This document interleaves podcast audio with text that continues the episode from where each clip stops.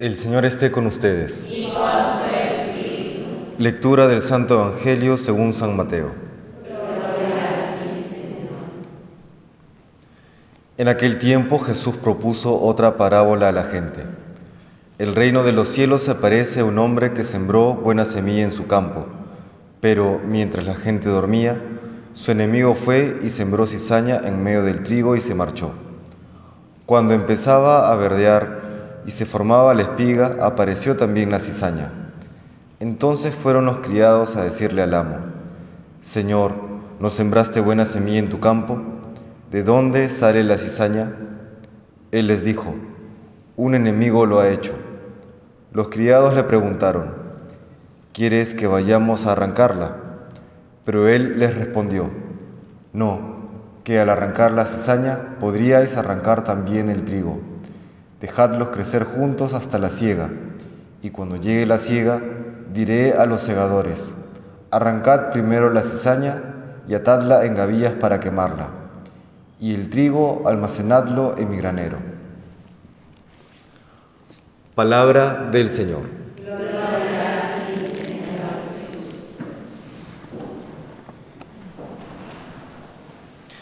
En la primera lectura del día de hoy del libro del Éxodo, capítulo 24, encontramos algo muy particular. Es el único rito que se realiza de manera única en el antiguo Israel, pueblo judío. Nos encontramos con Moisés, que termina de sellar la antigua alianza. El día de ayer escuchábamos los diez mandamientos, sabíamos, bueno, si revisamos el Éxodo también vemos los diferentes holocaustos que se hacían de manera eh, regular, con cierta frecuencia, algunos diarios, otros semanales, etc. Pero hoy nos encontramos con este rito en el cual él levanta un altar y pone dos estelas. El altar representa al Señor, las dos estelas al pueblo de Israel y tomando la sangre de algunos sacrificios, primero derrama la mitad sobre el altar y el resto lo asperja en el pueblo de Israel. ¿Qué es lo que significa esto? La sangre representa la vida y lo que está diciendo es que hay una misma vida, una misma sangre que circula en Dios y en su pueblo, en Dios y en su iglesia, ya actualizándola, una misma vida.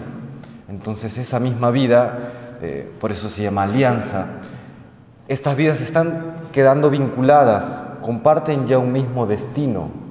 No es Dios quien nos ama como, como se ama a sí mismo. Y por eso comprendemos ya en el Evangelio que nos ha presentado esta parábola del trigo y la cizaña, que el Señor da la indicación de no arrancar la cizaña porque puede dañarse el trigo. No puede eh, por combatir de una manera totalmente violenta o podríamos decir hasta agresiva el mal que hay en el mundo, él dice no terminemos también así dañando a la buena semilla, a aquellos que sí eh, quieren seguir a Dios. ¿Cómo se comprende esto? Porque a veces, claro, ya desde nuestra posición, desde nuestra experiencia, a veces uno diría, Señor, pero haz algo, ¿no? Eh, actúa de una manera mucho más patente, mucho más eh, fuerte. Eh, terminemos de una vez de, de exterminar todo el mal que se ve en el mundo. Pero vemos aquí cómo el Señor, claro, hay que exterminar el mal en los corazones, pero no hay que exterminar a las personas que han seguido por un mal camino, en el sentido que si tienen vida es porque Dios les sigue dando eh, pacientemente la oportunidad de una mayor conversión. Y es la misma actitud que debemos tener todos nosotros, porque todos somos hijos de un mismo Padre, todos compartimos esta misma vida. Y si el Señor ha tenido y tiene paciencia con su pueblo, y ojo que recordemos el Éxodo, que una y otra vez el pueblo fallaba, el pueblo se quejaba, el pueblo era infiel, eh, Dios era paciente.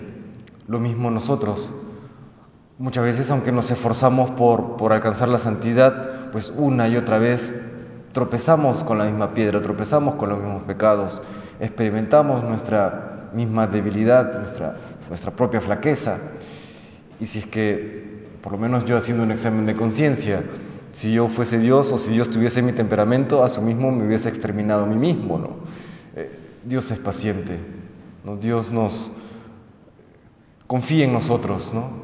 Eh, tiene, tiene esa esperanza, si es que vale la expresión, esa esperanza de que podrá sacar eh, buenos frutos, buena cosecha de cada uno de nosotros. E irá en su tiempo, en su momento, acabará con el mal que hay en el mundo, acabará con el mal que hay en nuestros corazones con su gracia. Le pedimos pues al Señor que nos conceda esa misma bondad que Él tiene, esa benevolencia, podamos tener esa esperanza de, y, esa paciencia de, confiar en Él, de saber que, que el mal finalmente será vencido, será aniquilado, el bien triunfará. Pero hemos de ser pacientes, hemos de confiar en Él y tener esta, esta visión también de benevolencia para con el mundo y con los pecadores. Que el Señor nos bendiga.